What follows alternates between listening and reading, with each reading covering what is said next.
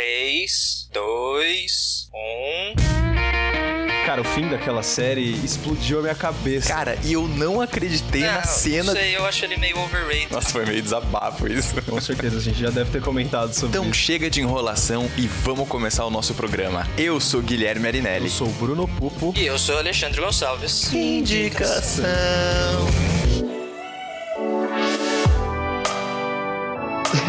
Uau. Mas alguém tem revelações bombásticas pra fazer. Nossa, não. Bom, a gente pode começar Quando, já? quando você quiser. É, então, pessoal, muito bem-vindos, meus queridos ouvintes, a mais uma indicação. Olha só, estamos de volta a postar programas semanais depois de ficar três semanas sem postar direto. É, gente, desculpa de novo por esse ato, mas a gente tá de volta e a gente voltou com um convidado e como a gente prometeu, nós estamos abrindo o espaço do indicação para a nossa querida Ioli trazer as indicações. Bem-vinda de volta, Ioli. Olá, queridos ouvintes de indicação. É o prazer é todo meu de estar aqui de volta. É, ela participou da última vez, foi um joguinho de stop Que polêmico, eu emulei todo mundo. mas é, ela, você foi vencedora, né? Sim. Verdade, eu cara. falei que ela ia É, a mandar gente- dar um A baile. gente só é um pouco Sem lento dúvidas. só, né, Ale? Pra pensar nas coisas, né? Só um pouquinho só. A gente só consegue ganhar do Guilherme nesses joguinhos mesmo. Não tem o ah, que aqui fazer. é rataria carioca. É, então, né? Enfim, enfim, enfim. enfim. E olha, é, como a gente prometeu pra você, você tinha pedido, queria voltar aqui pra fazer algumas indicações. Uhum. É, você pode falar uma de cada vez, você pode explicar por que que você está indicando isso. O programa é seu, cara. Fica à vontade para explicar as suas indicações. É, então, eu mandei pro Alê, né, na sexta-feira. E a gente tá gravando num domingo. Hum. Eu enviei na sexta-feira. Ele tinha me pedido desde terça, mas. Sem problema. E mandei no sábado de manhã. Mandou sábado de manhã.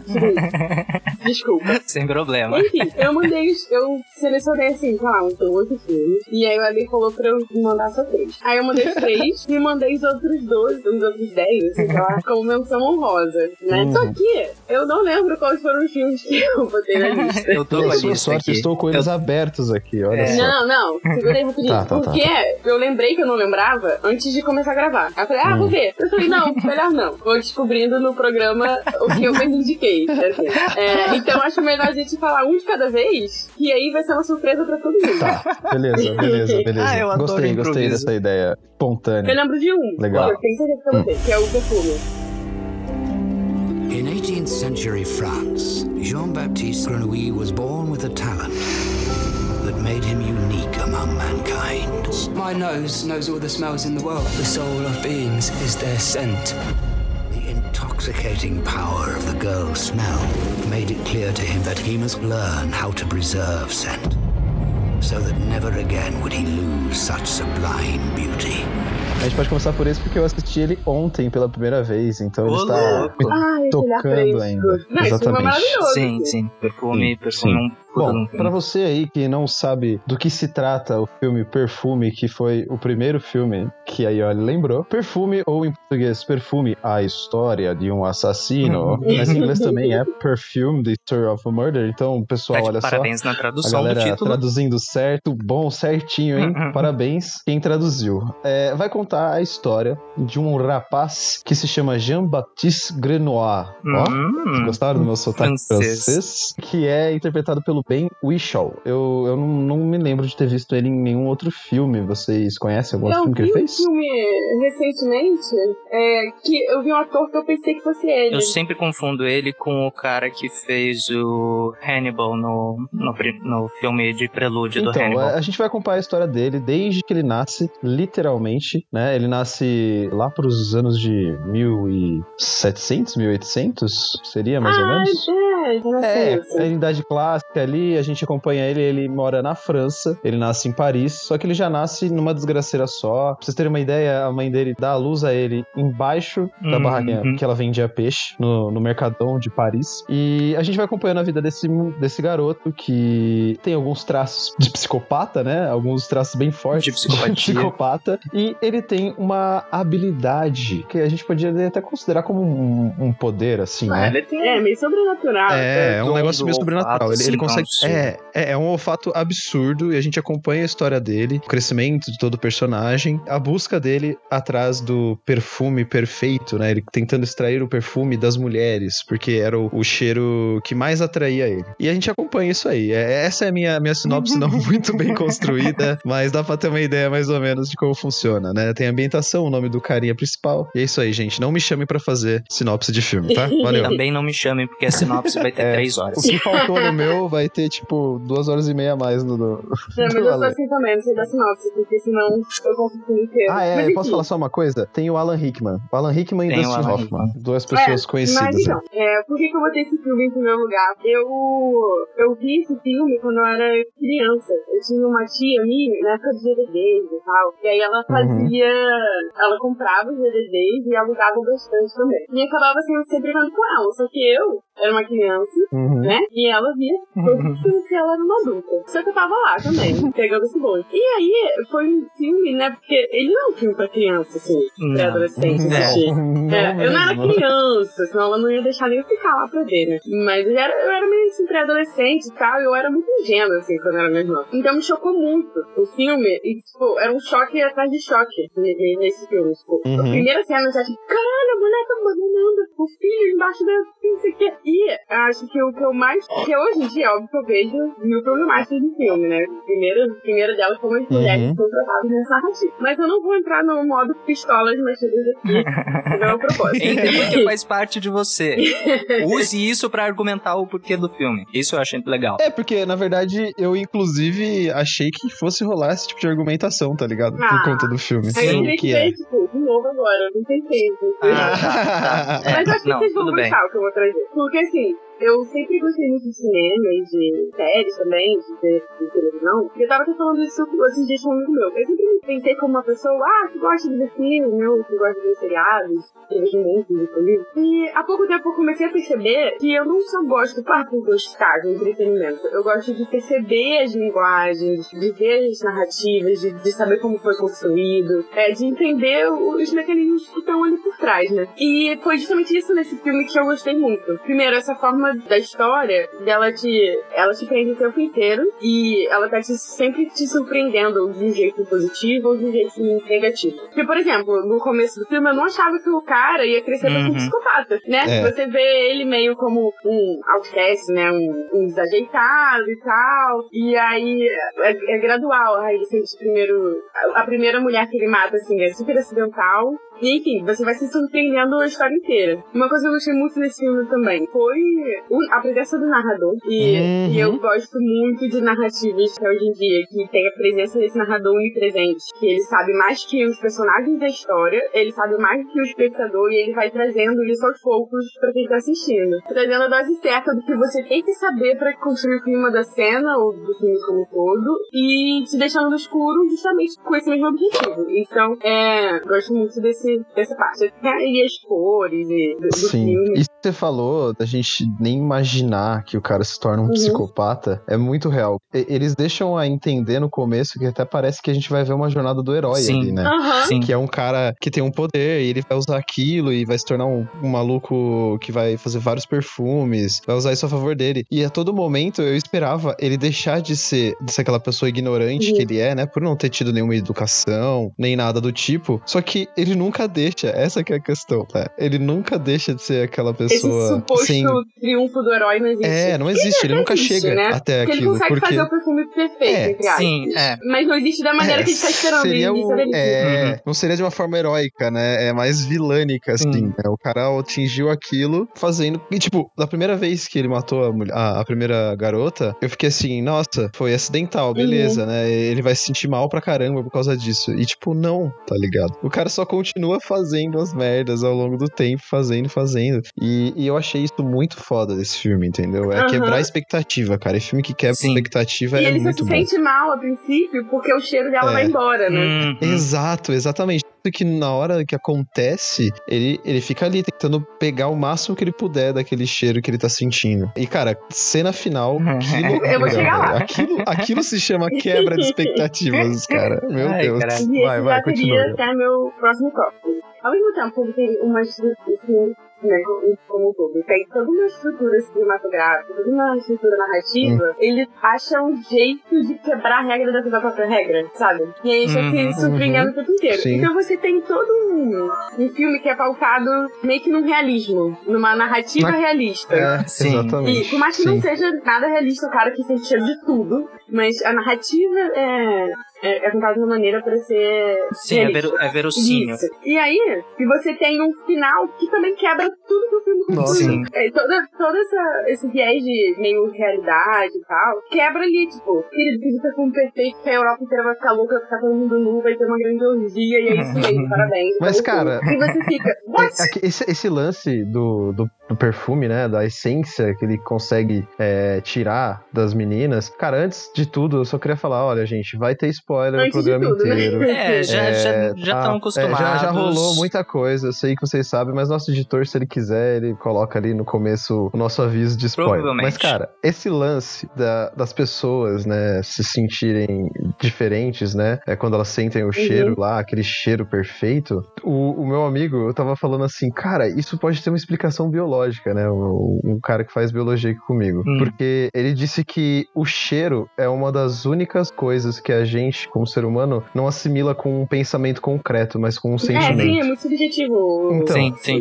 Então, cara, é- é- ele falou: é, é totalmente possível que isso possa acontecer se algum dia alguém extrair uma essência ou que, né, a gente chama de feromônio É, isso que eu de um ser falar. humano e sair espalhando pras pessoas. Até nessa cena, ele não sai da, da veracidade, Sim. do realismo do filme, tá ligado? Duas coisas. Provavelmente vão ser Ah. mais que duas, mas tudo bem. Princípio na minha cabeça tá, vai. Primeiro, o cheiro, ele tem, tem tanto esse poder no olfato, né? Tem tanto esse poder subjetivo que é um dos maiores aliados da memória. Eu já fiz até Uhum. uma matéria sobre memória, não com viés biológico, né? Mas e memória, que Uhum. a gente fala sobre isso, o poder de um cheiro, de literalmente te transportar pra outro lugar. Então, eu sempre, sempre que eu falo disso, de cheiro e memória, eu lembro daquela cena de Ratatouille. O ratinho lá Uhum. faz todo o, Sim. o, o prato. E o cara, antes até de tipo, Uhum. botar na boca, ele sente o cheiro, ele é transportado de volta pra infância e tal, e lembra de como ele era feliz, a relação boa dele com a comida e, e tudo mais. E Uhum. o cheiro tem realmente esse poder e, e é altamente subjetivo, depende da vivência de cada um. Segundo, tem essa questão, né, que a gente já falou, só que vamos parar pra pensar também na qual a mensagem que essa narrativa traz. Ele usou o perfume de 12 mulheres. E. O perfume, né? O cheiro, sei lá, como que a gente chama isso. Perfume de 12 mulheres. É, todas, exceto a prostituta que conseguiu primeiro, é, eram castas. Elas, Sim, elas eram sim. virgens. E. Hum, Como, sim. como é que você. pe- Sabe, você pega mulheres teoricamente, entre muitas aspas, puras, e, e o que a essência delas evoca no ser humano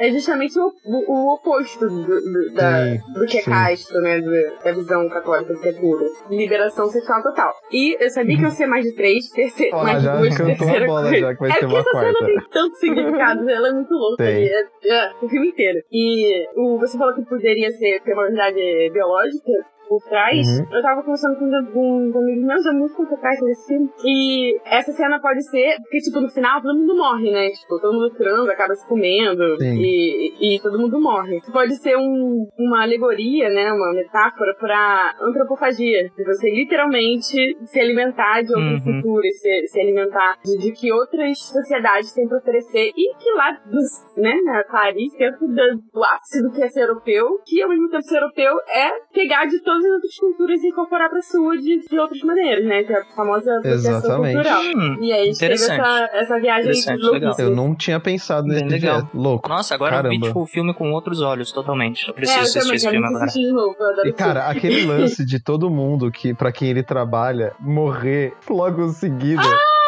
isso que eu ia Mano, falar também. Isso é um, sensacional. É, é um subplot do filme. É. Que, tipo, sei lá, alguma pessoa vai ver uma vez, pode nem se tocar que todo mundo que encontrou com ele na vida morreu. Mas é literalmente uma, uma viagem, né? Uma jornada que ele faz. E eu nem, nem ia assim, tipo, ah, todo mundo que ele trabalhou morreu. Porque a mãe dele também morreu. É, a mãe dele é a primeira pessoa que ele mata, entre Hum. aspas, né? Tipo. É, todo mundo É. que cruza o caminho Agora, dele, né? aquele É. último, que é o cara da, da cidade lá, o, o cara que cuidava da perfumaria que ele tava trabalhando, junto com aquela outra das mulher. flores e tal. Sim, tipo, quando, quando ele saiu, né, é, ele saiu correndo atrás da última garota, né, pra pegar o último perfume, ele tecnicamente, né, parou de trabalhar pra pessoa. Eu falei assim, ué, e esse daí não vai morrer, não? Aí no final de tudo, os caras matam o maluco também. Uhum. Eu falei, mano, o maluco fez isso. cuidado pelo crime que ele É cometeu, né? Exatamente, cara, exatamente. E ainda foi enforcado assim, né, na surdina ali num canto da cidade, com uma pouca gente vendo e tal. Mano, é sensacional. Eu achei muito bom esse filme, cara. A construção inteira dele, o personagem Sim, muito bom. mas uma coisa é, eu não, eu não li como se, ah, quem trabalha pra ele é. Todo mundo que abandona ele É, isso. morre. Tipo, a mãe Exatamente. dele largou ele pra morrer entre os peixes podres e morreu. O primeiro cara que ele trabalhou, ele já tava super satisfeito com milhões de fragrâncias pra ser super rico, deixou o cara aí, morreu. E aí todo mundo que vai ficando pra trás nessa história morre. Eu achei muito boa a, a construção da morte do, do Dustin Hoffman, né? Que é o primeiro cara que ele trabalha. Porque o tempo todo a gente fica vendo aquele, aquela casa dele chacoalhar. E a gente nunca sabe por Verdade. que, que ela tá chacoalhando. Eles não explicam isso. Aí você fica, nossa, é aleatório, né? Ficarem botando esse chacoalho o tempo todo. O filme já é grande, uma- né? Por que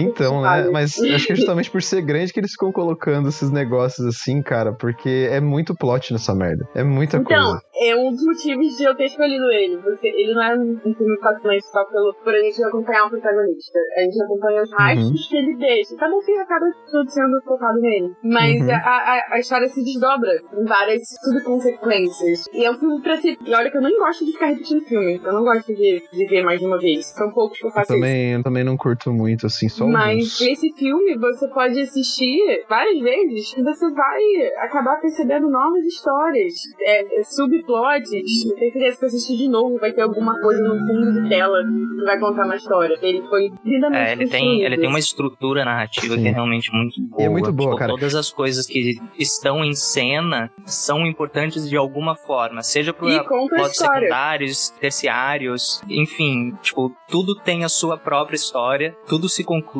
É, é realmente isso que você falou. Cada vez que você assiste o filme, se você reparar em coisas diferentes, você vai ver um filme diferente. Esse lance do, do, do narrador que você falou, Yoli, é muito bom. E ao mesmo tempo é muito perigoso para um filme colocar um ser onisciente contando a história que não faça parte, né? Que não tenha, não tenha vivido aquela história. Uhum. E, cara, Uhum. nesse filme se encaixa perfeitamente e eu acho extremamente necessário pra construção da, da, da história, tá ligado? Uhum. Então, assim, eu, eu achei o filme muito, muito bom. Eu até tenho raiva de não ter assistido antes esse negócio, porque, velho, eu fico anos e horas e, sei lá, séculos procurando filme em Netflix, Ó, pega mais em outros meios totalmente legais. Exatamente, vou pegar, vou pegar dicas, porque, cara, eu sofro demais. Aí eu pego um filme ali novo que eu nunca tinha assistido, disponível pra, pra ver. Duas horas e meia, duas horas e quarenta de filme, Duas sei lá. horas e 27. Meu, pô, é entretenimento garantido aí.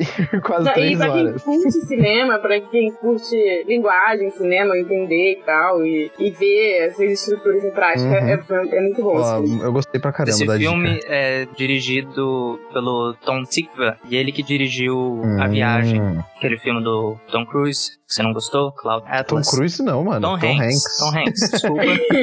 Troquei os tons. Mas enfim.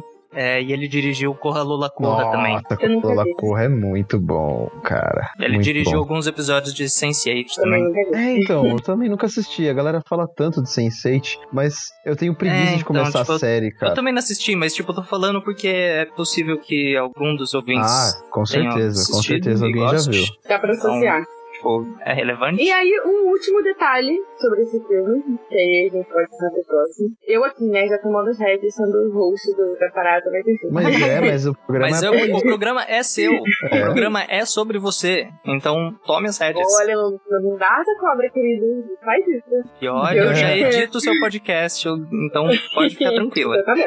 É, então, o último detalhe acaba sendo uma jornada do herói, mas que não é uma jornada do herói que ele tá acostumado, né? Que é, não é um herói Uhum. que se identifica com ele e nem tem nele os valores que geralmente se associa com o herói. Mas tem uma coisa muito identificável e que dá quase que uma justificativa pro personagem fazer tudo que ele faz. É uma cena que ele vai, ele tá peregrinando, sei lá, pelo, sozinho. E aí o narrador também ele dá todo toda essa cena, porque, se eu não me engano, o, o, o protagonista ele não fala nada. Porque ele tá sozinho, né, peregrinando e tal. E o É. narrador ele vai falando, ah, porque ele é capaz de sentir todos os cheiros do mundo. Ele sentiu, ele estava sozinho na montanha, ele sentiu o cheiro da cidade mais próxima, dentro da cidade mais próxima, um barraquinho de linguiça, fritando uma linguiça. Ele sentiu até esse cheiro. Mas teve um cheiro que ele não sentiu. O dele mesmo. Isso, cara, essa parte é muito boa. Cara, Meu é, Deus. tinha que ser um canal YouTube isso aqui pra vocês verem minha cara, assim, tipo, essa parte é muito chocante. Você fica, Cara, tipo, é totalmente chocante, né? Ele tá no meio da chuva ali, se é, escondido numa completo. caverna, começa a se lavar pra tentar sentir o próprio cheiro e o cara não tem Não. cheiro. E, E isso ele fala, faz e o ele se narrador sentir fala, ele sente o cheiro da sujeira embaixo da unha, da poeira que se acumula com o suor dele, ele sente o cheiro da lama no pé, mas ele não sente o cheiro É, dele. ele não consegue identificar um cheiro dele. E isso faz com que ele seja invisível, né, pras pessoas na cabeça dele. E é Uhum. por isso que ninguém dá muita atenção pra Sim. ele, sempre maltratam ele e tal. É, é, cara, é, é tenso. Nessa parte eu cheguei a ficar com um pouquinho de dó dele. É, nessa um parte que, que é pra gerar o, um laço empático aí, né? reconhecimento. Da, é, o Uhum. reconhecimento da, da, da audiência. Muito bom, muito boa indicação. Você, Massa, você se lembrou massa. das outras? Eu lembrei da próxima. Ó, vamos ver. Eu, eu indiquei Coco. I know I'm not supposed to love music. No music. No music. But my great grandma Coco's father was the greatest musician of all time. Papa. One day, he left with his guitar and never returned. Now my family thinks music is a curse. Great great grandfather, none of them understand me. Supposed to play music. Welcome to the land of the dead. Dr. Clean up! You gotta stay with me, boy. This isn't a dream. Hum, olha, tudo que eu falei nesse do perfume, eu não vou falar nesse porque eu não assisti, cara. Ah, como assim? Desculpa olha. Eu, Eu não tenho um consegui total de assistir. 36 horas pra assistir. É, porque eu passei o dia hoje fazendo concurso público, cara. Esse é futuro, assiste filme. Ah, é, eu, eu queria, né? Eu queria poder, mas eu preciso ganhar dinheiro, Infelizmente, é né? É, pois é, o dia que for um anarquismo bem bacana, aí a gente ri feliz. Mas enfim, Coco. Vamos, Hum, vamos falar de Coco. Quer que eu dê a sinopse? vai, ele. Vai. Então, senta que lá vem a história, vai levar três horas Boa pra contar a história desse filme. Não, é brincadeira. Coco é uma animação, é, ela se encaixa na teoria, né, do universo Pixar, e ela conta a história de um garoto mexicano, ele vive numa vilazinha onde a família dele renega música, renega os músicos, renega tudo que tem a ver com essa forma de arte. E eles são sapateiros. Só que esse garoto, ele admira muito um violeiro super famosão dali da cidade deles e tudo mais. E ele gostaria muito de seguir nesse universo da música, de seguir nesse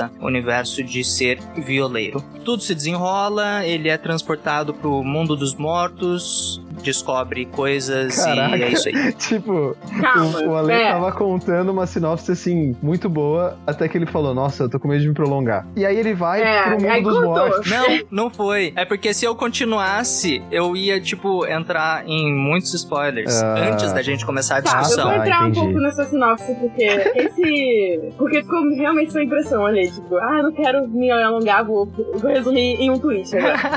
Mas enfim, tava muito precisa a sinopse do Alê, até a parte que ele entra no mundo dos mortos. Tipo, como- E esse filme ele pega muito da cultura mexicana e, e, e a história toda se passa no Dia dos Muertos. É o dia que as pessoas vivas podem prestar os seus, seus respeitos, seus- demonstrar suas saudades. É, seria, seria algo equivalente com o nosso dia de finados, né? É, só que aí você dá, tipo, se, se alguém não conhece a, a mitologia e tal, a cultura, é aquele dia, sabe aquelas caveiras mexicanas que fazem pinturas na cara, que é geralmente metade super colorida e outra metade meio preto e branca, como uma caveira mesmo? Então, é dessa tradição, essa pintura. E nesse dia as pessoas deixam presentes pros mortos, colocam suas fotos em memoriais. E aí essa crença que essas fotos, as pessoas podem sair do mundo dos mortos pra ir pro mundo dos vivos, visitar os seus entes queridos, pra pegar os seus presentes. Essa, essa é a mitologia. Só que aí acontece mil tretas, uma Uhum. turminha do barulho, Miguelito,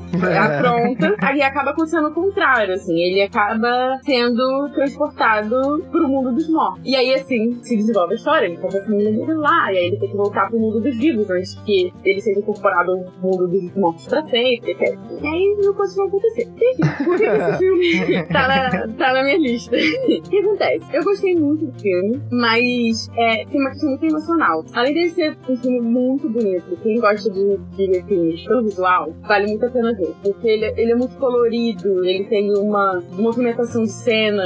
É Pixar, né, amores? Então, é, é muito bem feito. É. Sim, E- é. Mas eu vi esse filme, acho que eu tinha, sei lá, bem um mês, que minha avó tinha morrido. Hum. Eu perdi minha Hum. avó ano passado, que foi perto de quando lançou o Coco. E aí, como tinha toda essa temática dos mortos, eu fiquei muito mexida. Porque a morte da minha avó foi a primeira morte dentro da minha família que eu tive um baque direto, assim, que eu já era adulta e tal. Eu tinha. Teve um tio meu que morreu, mas eu tinha 3, 4 anos, eu não entendia direito. Eu só sabia que um dia ele tava lá e outro dia ele não tava. Uhum. Isso aqui, da minha avó morrer na, na, na faculdade, olha a volta que eu tô dando pra explicar o quê. Não, mas, Mas é isso faz mesmo, é isso que a gente parte, faz quer, é isso que a gente quer. É, em 2013, quando eu entrei na faculdade, eu conheci a Ana. A Ana, minha amiga de faculdade, ela entrou na mesma turma que eu. Só que ela já entrou na faculdade com câncer. E no meio do caminho, ela melhorou. Ela entrou na faculdade que era aqui. Ela usava até os dentes na cabeça e tal. Uhum. E, e depois de, no meio de 2014,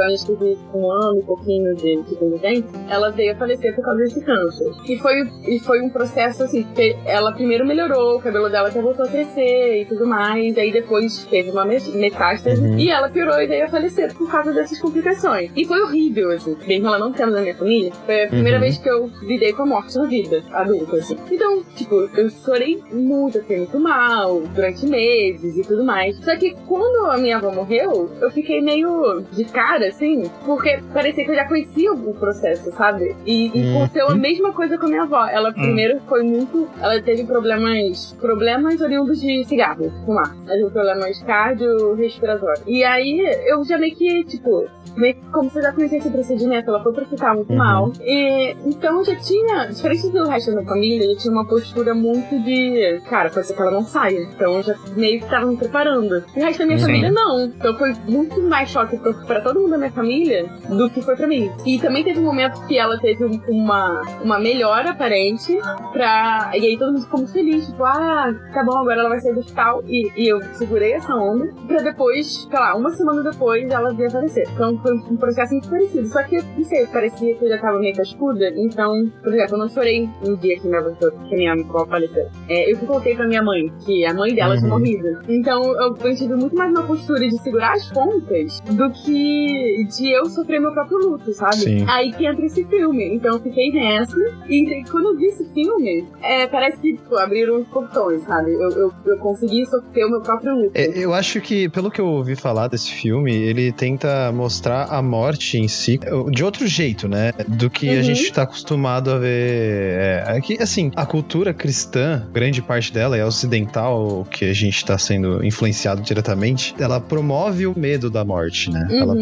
Promove um, um terror, embora a cultura cristã em si, na, na essência, é como a maioria das religiões e cultua até a morte como uma passagem, né? Uhum. Só que a gente tem muito medo, cara. A gente não sabe lidar, saca? A gente não sabe o que fazer, sendo que é a única coisa que a gente tem certeza na vida. Então, isso me atraiu muito nesse filme, só que eu não consegui assistir, velho. Eu fiquei muito puto por causa disso, porque eu queria estar mais embasado pra, pra discutir com Não, vocês. assiste. É muito bom. Não, e esse medo da morte é real, assim, até porque o, o próprio cristianismo diz, ah, é, faz parte da vida, tudo bem morrer, Uhum. seus familiares vão estar super bem, só se eles tiverem sido cristãos, senão eles vão É, queimar então. no mármore do Exatamente. É, mas aí tem. Cada, cada, cada religião tem a, a sua parcela da galera que vai pro, pro inferno, Sim. né? É, mas é o dominante que, que dá as regras pro nosso pensamento. É, E aí, exatamente. mas enfim, aí eu vi nesse filme, não, não, não tô dizendo que agora eu acredito que minha avó está no mundo das muertas e tal, Uhum. mas a, a música principal do filme, que é tipo Remember Me, né? É a mensagem principal. E como um filme, não só como. Ah, agora todo mundo vai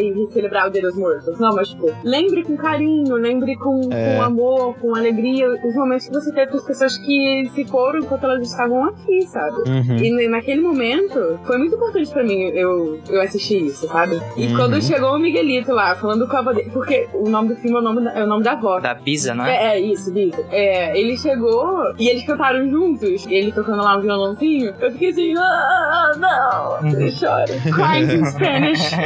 E a Bisa, só pra localizar melhor o pessoal, toda essa saga da família do Miguelito, que eles não gostam de música, é porque a mãe da Bisa dele, a mãe da Coco, o marido dela era um músico e não sei o que lá, e ele acabou sumindo, e daí pegou raiva dele, que ela não tinha mais dinheiro, e daí ela começou a trabalhar como sapateira, É. e daí a família inteira pegou raiva do trisavô, Hum. E por que é o consequência, pai da Coco. raiva de música, raiva de Nossa, tudo. super bem fundado, né? O negócio. Olha, consegui não falar do plot twist do filme. Caraca. Você viu, né, Alex? Sim, então, eu tô me segurando, tipo, horrores aqui, porque eu tô olhando pro pôster Não, do e o filme. pôster já dá dica, né? É, então, né? Tipo, ah, enfim, mano. Não, não vamos, não vamos revelar essa pros ouvintes. É, pra mim também, né, Sim, pô? Vocês não estão pensando Cara, em mim, não? Não. Poxa. Ah, não, não, é, não, é. não. Era pra você ter assistido. Quem É. comeu bola foi você. Não, zoeira. Nossa, cara, eu quase chorei agora, sério. Não, Eu assisti esse filme faz tempo, e ali, mas eu lembro muito bem dele, porque, tipo, eu realmente gostei muito desse filme. Não é o meu preferido da Pixar, como, tipo, se tornou o preferido da Pixar de muita gente. Uhum. Mas, tipo, ele realmente, ele, ele traz muito disso que você falou. É, eu também tenho uma relação meio esquisita com a morte dos meus avós. É algo que eu ainda não superei direito. E, tipo, assistindo esse filme, eu tava, tipo, me debulhando em lágrimas. Tipo, ele tem uma história muito legal. Tipo, não só a história do Miguelito indo atrás do, do músico e o subplot da família dele e tudo mais. Mas, tipo, a forma de contar essa história, a leveza com que ele traz toda essa coisa de, tipo, olha, essas pessoas morreram, todas essas pessoas morreram. Mas tá tudo bem, porque, tipo, tá todo mundo aqui, é uma festa e, tipo, esse tom leve. A vida é uma festa. É, tipo, exato, que é o, o subtítulo do filme em português, né? Uhum. Viva a vida é uma festa. É, toda essa leveza que o filme traz pra todas essas coisas que ele aborda é algo que eu gostei muito, que eu realmente gostei muito. E a música, e, tipo, falando agora como alguém que tem se focado mais na parte de trilha sonora dos filmes, tipo, a sonorização desse filme é impecável. É um negócio assim. Eu, lindo eu já ia falar isso das músicas. É, as músicas são, são lindas. Filme da Pixar, né? Tipo, qualquer detalhe Sim, técnico tipo, é que a gente foda, falar né, aqui cara? é uma redundância, porque a Pixar, ela sabe fazer, ela sabe contar história. É, é E além disso, ela inventa as próprias tecnologias pra usar nos filmes, né? Então, tipo, os caras são fodas Sim, saiu, um de, saiu um meme um tempo atrás, tipo, é, a, a Pixar é tão foda em contar histórias que, tipo, e se, tipo, brinquedos tivessem sentimento? E se carros tivessem sentimento? Nossa. E se sentimentos tivessem Né? sentimento? Então, Ah, tudo vira uma história na, na- na- nas mãos da, da Pixar. E eu acho que as músicas, assim como qualquer musical, ela, ela consegue trazer a música como elemento. Uhum. E aí, sobre. Tentando unir um pouco música e essa parte de leveza da história que você contou, que ela traz sim, e que você consegue se- seguir o filme, quando você vê, você já tá super dentro daquele universo. Ela também é um filme da Pixar que ele consegue ser pesado quando ele tem que ser pesado. Sim, Por- é, por sim, exemplo, as cenas quando eles estão na vizinhança dos esquecidos. Sim, É, é- é muito pesado aquilo. Pra uma criança, eu não sei tanto, mas tipo, não sei se pra você, mas pra mim, que tinha acabado de passar por uma perda, ou pra os adultos que estão que Não, pra, esse filme. pra mim muito, pra mim muito, porque é, tipo, é algo que eu, que eu me sinto muito mal quando eu paro pra pensar sobre Uhum. isso. É, é que eu já tô esquecendo o, o rosto das minhas avós. E isso, tipo, me pesa muito. É pesado, Então, né? tipo, quando chegou nessa parte realmente do, do- da vizinhança dos esquecidos, nossa, eu tipo, morri. Mas Não, é- siga com o seu E ela, argumento. trouxe, e ela consegue trazer essa, essa, essa parte pesada, tipo, olha só, quero que você, espectador, comece a pensar agora, ok? Então, fazer você pensar, vou te levar pra esse lugar meio dark, mas eu vou quebrar aqui agora com uma música. Eu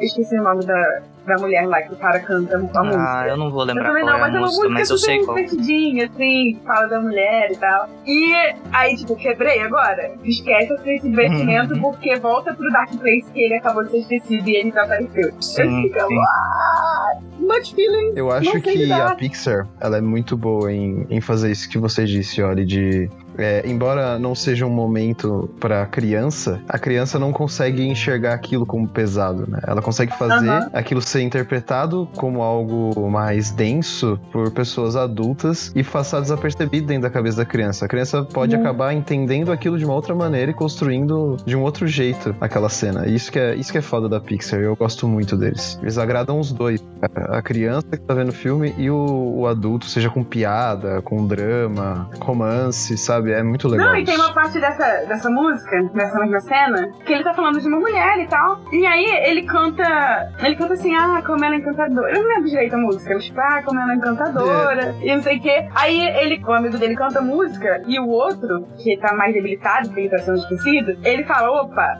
essa não é a letra certa da música. E aí o outro fala, Hum. não, poxa, mas tem crianças aqui no ambiente, não vou cantar a letra certa. Todo mundo conhece a Juanita. Juanita. Não é? Isso. Mas enfim, mais dois tópicos que eu tenho. Também são dois mesmo, pra vocês. é, primeiro, esse filme é um dos primeiros, eu posso estar falando merda, mas eu, eu acredito que foi um dos motivos dele ter feito um bafafá pré, antes da estreia, é que ele traz uma coisa que não é norte-américo centrado. Não sei se pra Uhum. que dizer. Então traz uma parada, inclusive, do México, que tem toda, por exemplo, um Trump no Uhum. poder, né? Uma questão de o país enfrenta- enfrentando a xenofobia, é, a questão do- dos imigrantes e tal. Traz uma história que se passa totalmente no México, uma família totalmente mexicana, sem elementos, tipo, americanizados e tal. Claro que tem valores embutidos, enfim, aí já é uma discussão muito maior. Mas tem um respeito cultural, tipo, você consegue ver no filme que você tá, além de ver uma história muito bonita, você tá aprendendo de uma cultura, tá conhecendo lendas de outro lugar e tal, e que tem um respeito, É, você tipo... tá, você tá vendo uma história mexicana de verdade, Isso. né? E que existe um respeito de tipo, ah, eu não vou me inspirar levemente aqui no Dia dos Muertos e transformar isso num negócio super americano. Não, é, é- é super fechado dentro dessa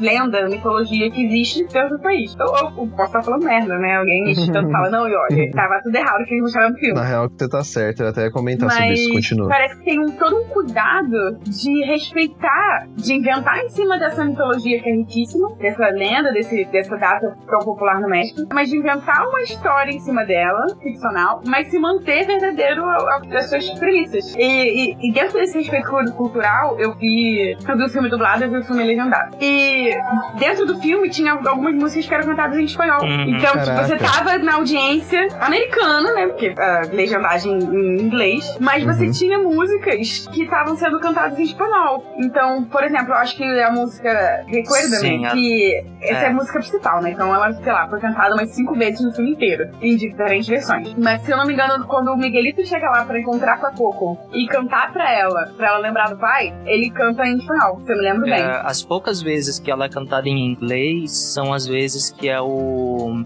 o Ernesto de la Cruz que tá cantando. Aham, o Dela Cruz. Quando o Miguelito canta, todas as vezes que o Miguelito canta ou participa, ele canta em Sim. espanhol. E eu achei isso fantástico, sabe? Eu achei muito. Sim. Você vê o cuidado do, do estúdio, assim, ou da, da direção de, de criação, de fazer desse jeito, se, se remetendo às raízes do, do filme. É, eu assisti uma série horrível, documental, recentemente, que é- tem na Netflix. E foi lá que eu, que eu vi que existe uma região lá no México, né? Eu acho que isso faz parte da cultura é, é, religiosa é, da maior, uma grande parte, não vou falar maior, porque eu não sei, mas uma grande parte dos mexicanos. Esse lance de você encarar a morte de outra maneira. Mas tem uma região ali do México que a galera cultua mesmo a morte. É, eles vendem santos da caveirinha, assim, saca? É, Uhum. é tipo aquela senhorinha da igreja, só que ela tá falando que a morte nos protege, a morte isso, aquilo, sabe? Como realmente se fosse um santo. Então faz parte da cultura deles mesmo, cara. É isso que me atraiu bastante no filme também pra assistir, porque eles retratam isso, né? É, essa- esse modo diferente de, de ver a morte que os mexicanos já têm lá. É, e a, eu lembro que no. Ah, eu não lembro Lembra ou não lembra? exatamente aonde que eu vi. Tipo, eu, eu lembro de ter visto algo, eu não lembro aonde nem como, nem porquê, nem No quando. contexto, se perdeu. Porque é um péssimo argumento. Mas eu lembro de ter visto algo que o Gael Garcia Bernal, que faz o, o Hector, ele teve muito dedo na produção é, desse filme pra manter o mais realmente mexicano possível o filme, porque ele é mexicano. E ele teve assim muita muita ele brigou muito na produção desse filme pra manter, tipo, não ter uma deturpação como você falou, ah, é levemente baseado no que alguns mexicanos acreditam. Tipo, não, ele quis realmente trazer o que os mexicanos de fato acreditam ou Que cultuam. eles mesmos poderiam se identificar, né? Isso, isso. é. Aí, galera, representatividade importa. Eu acho que foi no, no pré-Oscar, foi tipo nessa época, assim, porque ele. O filme ganhou dois Oscars, né? De melhor música, eu acho, melhor música original. Foi, Remember Me. É, e melhor, Melhor animação. animação. É, então, e daí, tipo, acho que no discurso do Gael Garcia Bernal, ou de alguém da equipe, não sei, eles falaram isso, que teve uma, uma briga pra manter uma identidade mexicana mesmo no ali filme. É,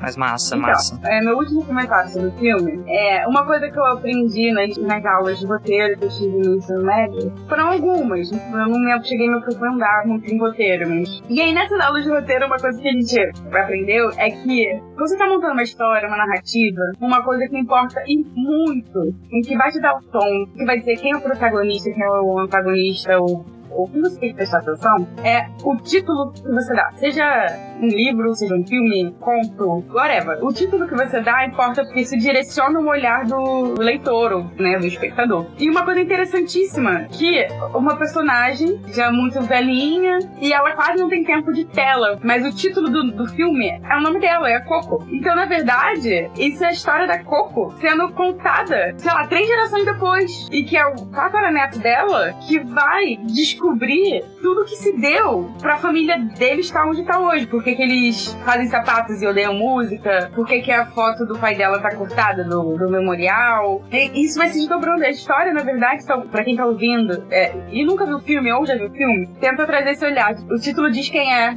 a protagonista, pra quem a gente tem que olhar, assim, quem a gente tem que dar a nossa atenção. Então a gente tem que dar atenção de como que essa história, apesar de serem, sei lá, as aventuras de Miguelito, no fim das contas, é a história de Coco. O que pode ser um spoiler. O próprio Caramba. nome é um spoiler. No final. Sim, mas só percebe que é um spoiler no, no, no terceiro ato, É, no e aí, finalzinho, isso né? que é, todo, é a beleza desse filme. E aí pode ter uma discussão, né? Tipo, em português, caiu o coco e ficou só viva, a vida é uma festa. E aí, né, será que perdeu a riqueza do título? Ou, Ah, sempre perde, né? Sempre perde, sempre ou perde. tirou um spoiler? Eu acho que perde porque o título faz parte, né, cara? O título conversa muito com os filmes. Eu acho que essas traduções aí pra português, coisa que me irrita tanto, cara. E uma das principais coisas não é só eles colocarem nomes ridículos, mas como eles tirarem esse Mas negócio. então, uma coisa que eu percebi muito no filme, é, quem tá ouvindo, vocês dois podem perceber também, é que em filmes brasileiros tem pouquíssimos nomes de filmes que são nomes. Tipo,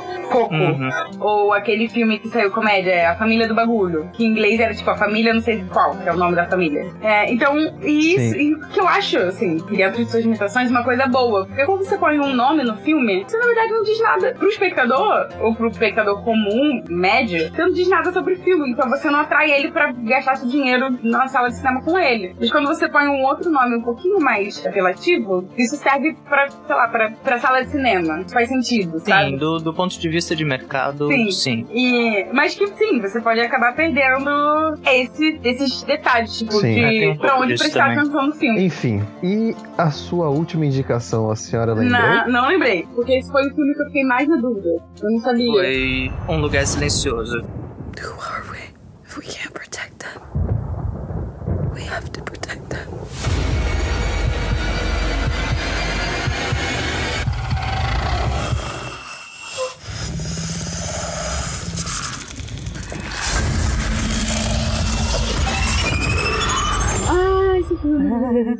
Mas você mandou uma lista aqui enorme de 1, 2, 3, 4, 5, 6, 7, 8, 9, 10. Dez menções honrosas. 10 outros filmes. 10 menções É, honrosas. então, por que que todos esses outros ficaram em menções honrosas e, tipo, entrou um lugar nesses outros? Porque eu sou uma pessoa que eu não gosto de terror. Eu não gosto de terror. Eu, além de eu não gostar, eu acho, sei lá, clichê, o pouco que eu já vi, assim, não, não me apetece. E aí, por algum motivo, eu assisti um lugar silencioso e eu gostei muito. Eu gostei muito do filme. Que, que é pelo mesmo motivo que eu gostei do perfume, por exemplo. De saber contar uma história. E você saber contar uma história tão rica e, e tão pesada que, tipo, já começa com a morte de uma criança, assim, sabe? Isso não é spoiler pra quem tá ouvindo, porque, tipo, já começa assim. Isso acontece Primeiros- com 10 minutos de É, filme. cara, na verdade, assim que a criança pega aquele brinquedo, você É, já tipo, "Não, merda, da morre." bosta.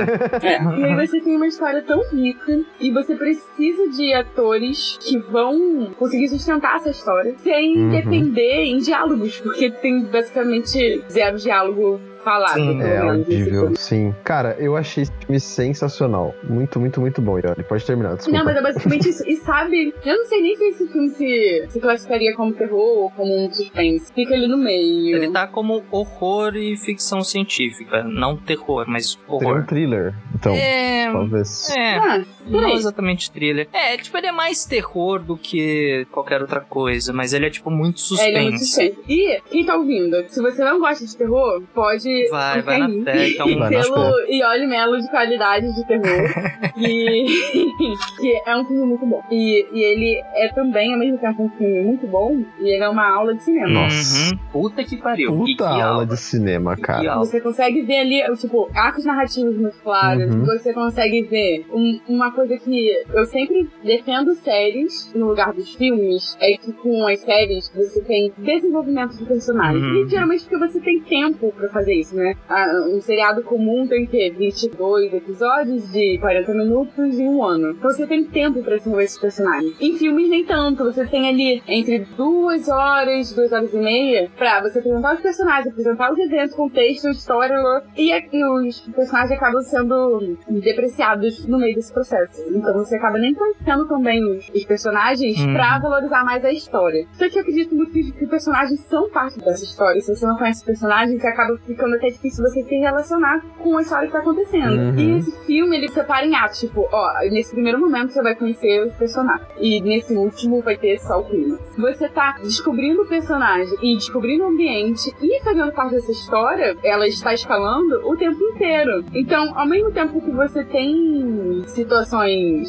é, estressantes, não sei se é essa palavra, mas que constroem tensão na narrativa, você tá conhecendo os personagens. O que incomoda eles, ou o que eles gostam, ou o que eles mais temem. E você consegue fazer isso sem conversa, sem, sem diálogo falado. Que é uma coisa que a gente fica dependendo muito de outros filmes. Você tem que ter muito diálogo, quase uma verborragia. Tipo, ah, apresenta logo essa galera, tipo, põe eles pra falar, pra apresentar por meio dessas frases de efeito o que esses personagens representam É, história. tem alguns até que exageram, né? Uhum. Nas E a explicações. gente não tem isso nesse filme. A gente tá o tempo inteiro conhecendo os personagens, o tempo inteiro conhecendo a mitologia da história, né? Tipo, a gente não vai. A gente demora um tempo pra ver as criaturas que assombram o lugar lá. A gente, a gente sente muito medo, porque o, o filme consegue fazer isso só pela ambientação, pelo, pelo terror na, na cara dos atores, né? Dos personagens. Mas a gente mesmo nu- nunca viu esse monstro, esse, essa ameaça. A gente vê manchete de jornal, a gente vê o medo deles, a gente vê eles fazendo o símbolo de silêncio, né? O dedo na boca o tempo inteiro. E a gente já tá com medo da criatura que a gente nunca viu. Isso é, É, lindeza no cinema. É, e é um filme pós-apocalíptico que a gente não fica vendo a ameaça o tempo todo, assim, né? Que nem um, um zumbi. Ah, olha o zumbi ali. Não, esse você não Você vê. vê o medo. Você, você não quer nem ver, entendeu? Você não quer nem Não, chamar nem- a eu nem queria ver. Esse filme, tipo, eu, eu assisti esse filme ontem. Gente, eu vi no cinema. Então? Tipo, eu queria ter ido no cinema, só que daí passou e eu fiquei tipo, ah, ok, vai, depois eu assisto. Ali, você ia adorar ver no Puta, eu imagino. Você que é Tipo, com o meu headset, já tive, tipo, orgasmos técnicos. Eu imagino no cinema em 5.1. Orgasmos Você que é todo voltado pra som, você ia adorar Nossa, cinema. cara, tipo, é, é exatamente o que eu ia falar. Tipo, esse filme realmente é uma puta de uma aula de, de cinema. É, jogo de câmera, movimentação dos personagens, cor, é, ambientação, roteiro. Tipo, você falou do, do roteiro, que é, é desafiador trabalhar sem falas, né? É, uma das coisas que a minha professora de roteiro mais diz é: se o personagem tiver que falar, tira. Tipo, pra, pra o personagem não ter que contar a história, as cenas contarem a história. O que cai na, no design de som, toda a trilha sonora, enfim, tudo de som desse filme, cara. Ai, que coisa linda! É. Que coisa linda que é ouvir o ambiente que tá Sim. é, é, circundando o personagem. Isso que eu ia falar. E a tensão que é ouvir o ambiente que tá secundando o personagem, porque o personagem não pode fazer barulho. E daí você fica preso a ouvir todos os barulhos que o personagem faz. O quão bem desenhado foi essa, essa direção de áudio para poder construir um filme sustentado na volume do ruído Uhum. que tá saindo. Puta, que coisa Sim, linda. é maravilhoso. e, e quando você. A gente Ai. tá acostumado a ver filmes que traz um, uma- um som pensado no espectador. O que, que o espectador Sim. precisa ouvir ou deixar de ouvir pra trazer, sei lá, ou a emoção, ou a mensagem ser passada, ou até trilha sonora. Mas esse filme não, ele descarta. Quer dizer, põe o que o espectador tem que ouvir, mas a partir do ponto de vista dos personagens. Que muitos Sim. cinegrafistas já tinham pensado nisso, só que com a visão de botar uma câmera de ponto Sim. de vista pro Sim. espectador ver o que o personagem tá vendo. E isso já é riquíssimo. Você tá no ponto de vista do personagem. E aí, cara, assim, acho que a grande sacada é essa, tipo, não, não vou botar só algumas cenas só de você ouvindo a mesma coisa que o personagem ouve, porque alguns filmes já, já fizeram isso. Mas vamos botar basicamente o inteiro nesse ponto de vista. Então a gente tem basicamente uma hora e meia, e que não é um filme muito longo, é um filme de uma hora e meia. E que você fica o tempo inteiro ouvindo lá, fica- inclusive tem uma personagem surda, e se Sim. você O que é escuta o que ela maravilhoso. escuta. Você pensa assim, ah, vou botar o ponto, o ponto de audição do personagem, pode ficar, acabar ficando monótono. Só que você vai mudando o personagem. E às vezes vezes Uhum. escuta o que a menina surda escuta. Que, né, é um pouco mais. Ela tem um implante coclear, que é uma interface cérebro-máquina, que traduz o som direto pro cérebro. E, e aí a gente escuta o que ela escuta e acaba sendo mais distante, ou então tem aqueles, aquele que, que irrita. Sim, aquele ruído E, de e rádio. é Ai. maravilhoso, assim. Eu não, tenho outra palavra pra, pra Uma descrever. única coisa que me deixou assim. Ah, e que faz muito parte do, do cinema é a trilha musical. Tipo, pra mim não teria não trilha musical. trilha é, musical, não. Puta, eu percebi. É, tem um. Tipo, boa parte dos momentos tem um. Tem um constante instrumental no fundo que fica fazendo. um, umas músicas assim. Umas barulhos assim, meio de drama, sabe? Aham. É. Não, mas se você pensar que o filme tá inteiro Sim. conduzindo o espectador pelo som, É, então, então, é isso que eu ia falar, tipo, ele ajuda a conduzir a construção do suspense, mas tipo, pra mim seria muito mais interessante o suspense você que tá muito mais simplesmente ligado. é, o suspense simplesmente acontecer, você ter que ficar realmente ligado no som ambiente, é, e não necessariamente a música, é, a introdução da música dá o toque pra você, tipo, ó, vai acontecer alguma Não, coisa. tem uma cena muito. que eu achei muito gostosinha, assim, que, que é raro de você ter em filme de suspense, que é difícil conciliar também por causa do clima. É uma cena muito gostosinha de ver que você quase que deixa os ombros relaxar quando eles dançam Sim, juntos. puta, ai, e aí você tá cara. ouvindo a música, e aí muda. é Quando ela, tro- ela põe um fone de ouvido no ouvido dele, você sente a mudança, tipo, como se você também estivesse ouvindo música só de um lado do seu ouvido. Uhum. E aí você tá dentro daquele ambiente muito gostosinho pra Coisa linda, coisa... Caraca. Eu, eu tenho que te agradecer muito. É, então, Mas mas, ah, eu acho que vocês já falaram tudo, na verdade. Porque aquela hora eu ia falar exatamente da a gente poder perceber que a gente consegue enxergar o filme da perspectiva de cada personagem justamente quando entra na parte Hum. da menina surda, né? Que a gente escuta como ela escuta. A partir desse momento a gente já percebe qual a linguagem que o filme usa, né? E, e que ele tá tentando passar pra gente. E eu acho que assim, qualquer um, a hora que percebe isso, já começa a reparar mais nos sons do ambiente, tá ligado? Como Sim. os personagens fazem. Eu achei muito, muito, muito foda. A única coisa que eu tenho ressalva é todos os filmes de terror eu tenho essa ressalva. O monstro, cara.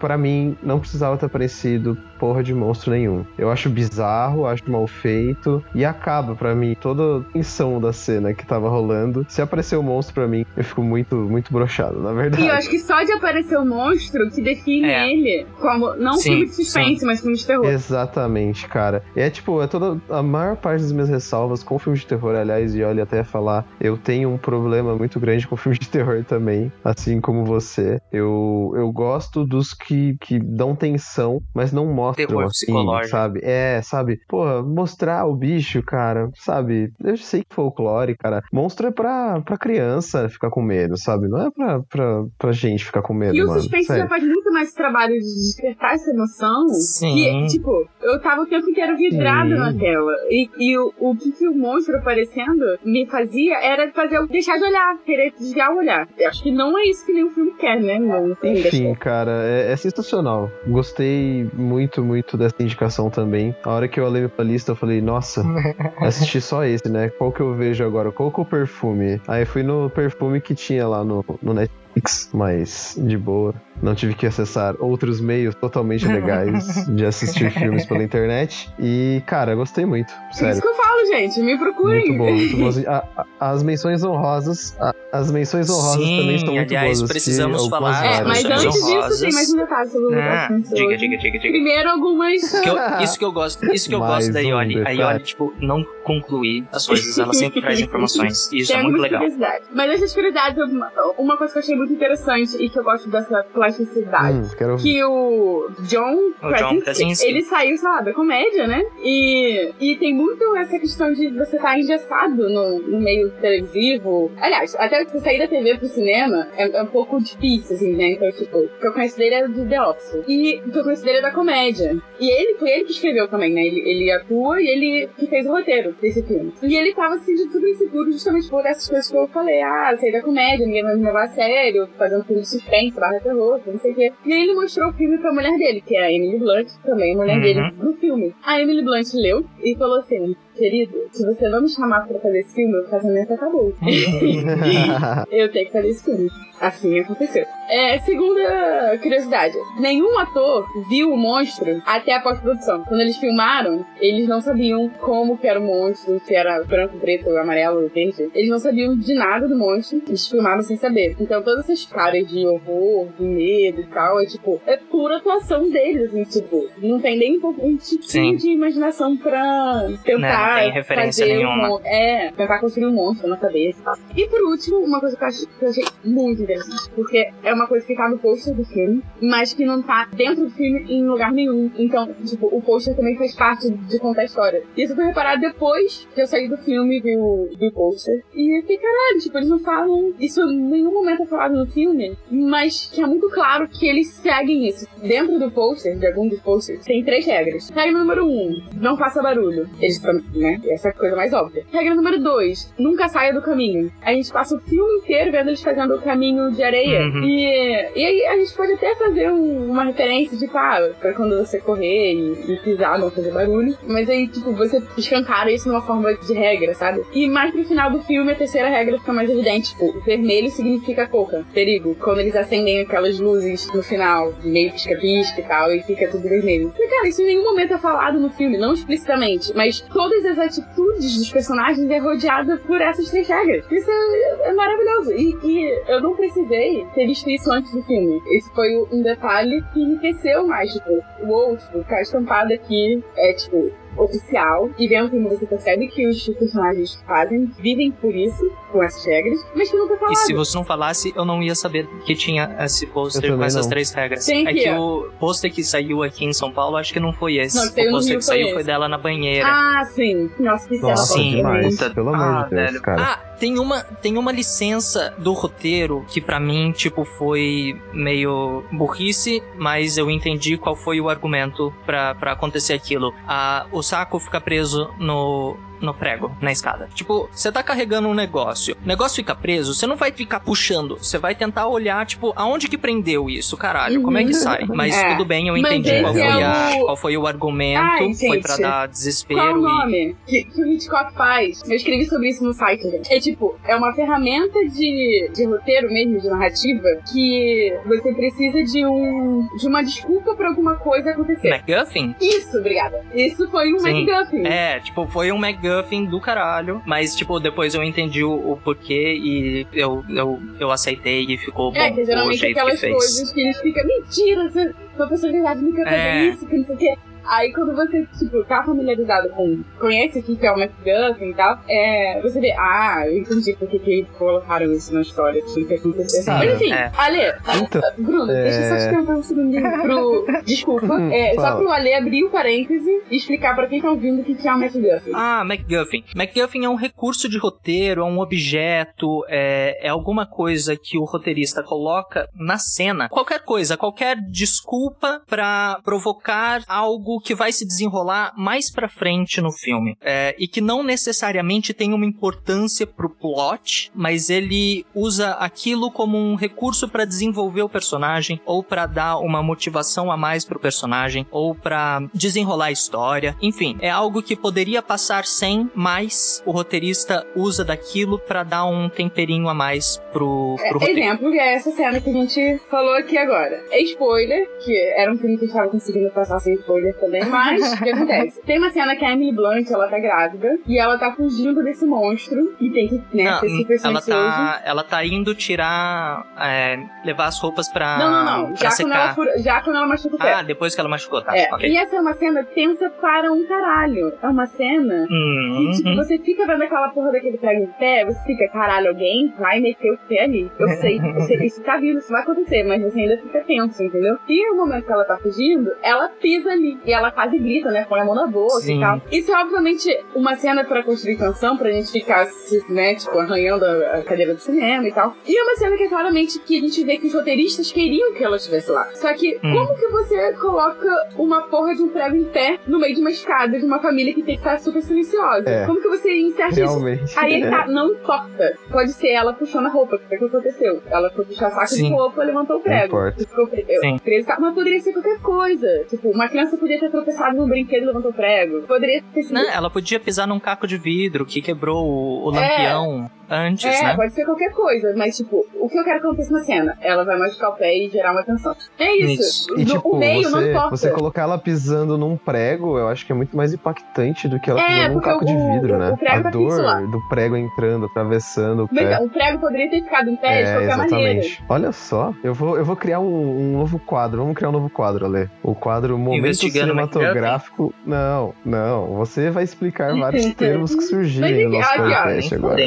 Powered by Ah, mas vai. Mas sim, fechou parênteses que é MacGuffin, inclusive eu tenho um texto no Cinemação Explicando, foi uma versão que eu fiz, se vocês quiserem saber mais, dê lá. Olha eu pegando jabá. Mas sim, Ó, desculpa, lógico. Bruno, o que, que você ia falar? eu, eu já eu ia encerrar o programa, eu ia até falar pra você. O Bruno tá com fome, tá querendo ir embora, tá expulsando e olha. Olha. Tô nada, cara. Que isso, pelo amor de Deus. É que assim, eu, eu não sei se eu ainda tô nas minhas faculdades mentais, que eu tô meio aéreo por conta da, da provinha do dia. Mas, mas, mas, eu prestei atenção em tudo, inclusive agora Sim. sei o que é um MacGuffin, olha só. Estou, estou melhorando a minha Expandindo cultura cinematográfica também. Exato. Exatamente. No próximo stop, me aguarde, ó, que eu vou vencer, entendeu? No próximo stop, eu vou vencer. Como é que é a dedanha, Uhum. né? Eu vou ganhar a dedanha ainda, que é, que é aí Tá da sua bom, tô região. Vou ganhar a dedanha. Você vai ver. É o desafio. É o eu quero desafio. Gente, vocês curtiram? Vocês curtiram as, as indicações? Eu amo todas. Vou assistir, inclusive, Coco assim que eu comer, como o próprio Ale falou, eu fome. E, gente, muito obrigado primeiro, Pioli. Eu que Valeu agradeço mesmo por ter vindo aqui. Faz aí um jabazão, Alô? um jabazão de sempre, do seu podcast, do seu trabalho. Opa, Fala aí. Vamos lá. Primeiro eu que agradeço pela oportunidade de estar aqui conversando com vocês. É sempre uma alegria, é sempre muito Uhum. divertido e podem me chamar se quiser. E como vá, eu sou também parte do Uhum. Cinemação, que também está no guarda-chuva de educação. E pretendo agora, que acabou meu TCC, voltar a escrever mais textos como que fala sobre o Dessas curiosidades cinematográficas. Lembrando. Uhum. Mas o meu principal jabá é Nice. As Matildas. Eu também tenho um podcast aqui, eu e a Graça Bata. É, então, se você tiver chegado aqui pela Yeah. notificação pelo Cinemação, você é só procurar as Matildas, que geralmente eles também estão no home. Aí você tem lá a categoria, as Matildas, pode clicar lá e você vai achar todos os nossos episódios. Ou se você não, não achou a gente pela Cinemação, tá perdido aí nos agregadores e em lugar, é só digitar asmatildas.cinemação. cinemacalmo.com. Lembrando que as, as Matildas é sempre com PH. E se procurar as Matildas nas redes sociais, no SoundCloud e tal, que também as Matildas Podcast geralmente sempre dá em primeiro lugar o meu programa, né? Então, é isso. Se você quiser me seguir também nas minhas redes pessoais, eu tô no Twitter como Ioli Melo, no Instagram como Melo Ioli. E é isso. Muito obrigada novamente. Ouçam o podcast dela, porque é foda demais. E é isso aí. Isso aí, gente. E, e se você escuta as Matildas e escuta uma indicação, dá um olá pra gente aí nos comentários, ou então fala com a gente lá no Twitter, ou no Instagram. Nós também estamos em todas as redes sociais, galera. E seria muito legal, né? Por um instante eu achei que a gente ia passar o programa sem falar das redes sociais. É, imagina, cara. As redes sociais estão de volta. Eu só não vou citar elas, porque eu vou colocar no Já texto. vai estar com o link e eu vou obrigar você, meu querido ouvinte, a ver o, text, ver o meu textinho que eu, faço semanalmente pra você. Eu ia fazer uma piadinha bem ruimzinha. Ah, não faz isso, por favor. Não, Não, não, não não vou faz. fazer. Não faz. Não vou fazer. Só não faz. Bom, até a próxima semana com mais um episódiozinho do Indicação. E muito obrigado, Ioli. Você estará de volta no próximo stop que eu vou ganhar. Não vai ganhar nada. Mas eu que agradeço. Eu posso fazer na próxima vez uma cortesia, assim, deixar o anfitrião ganhar, Ah, entendeu? vamos ver, aí- vamos ver, vamos ver. Bom, já sabemos. se o Bruno ganhar, foi a Ioli. Ah, Então, ah, mas então eu vou deixar ela ganhar, entendeu? olha, ele Acho que ela já provou o argumento. Eu Eu, eu acho que ela já provou o argumento que ela consegue ganhar sem a gente deixar, mas tudo bem. Tá, ok. Falou, galera. Beijo. Falou! Achoo! I am terribly allergic, But Dante doesn't have any hair. and I don't have a nose, and yet here we are. Esse podcast foi editado pela Isso Aí Design. Tudo isso é forma com função. É design estratégico. É isso aí.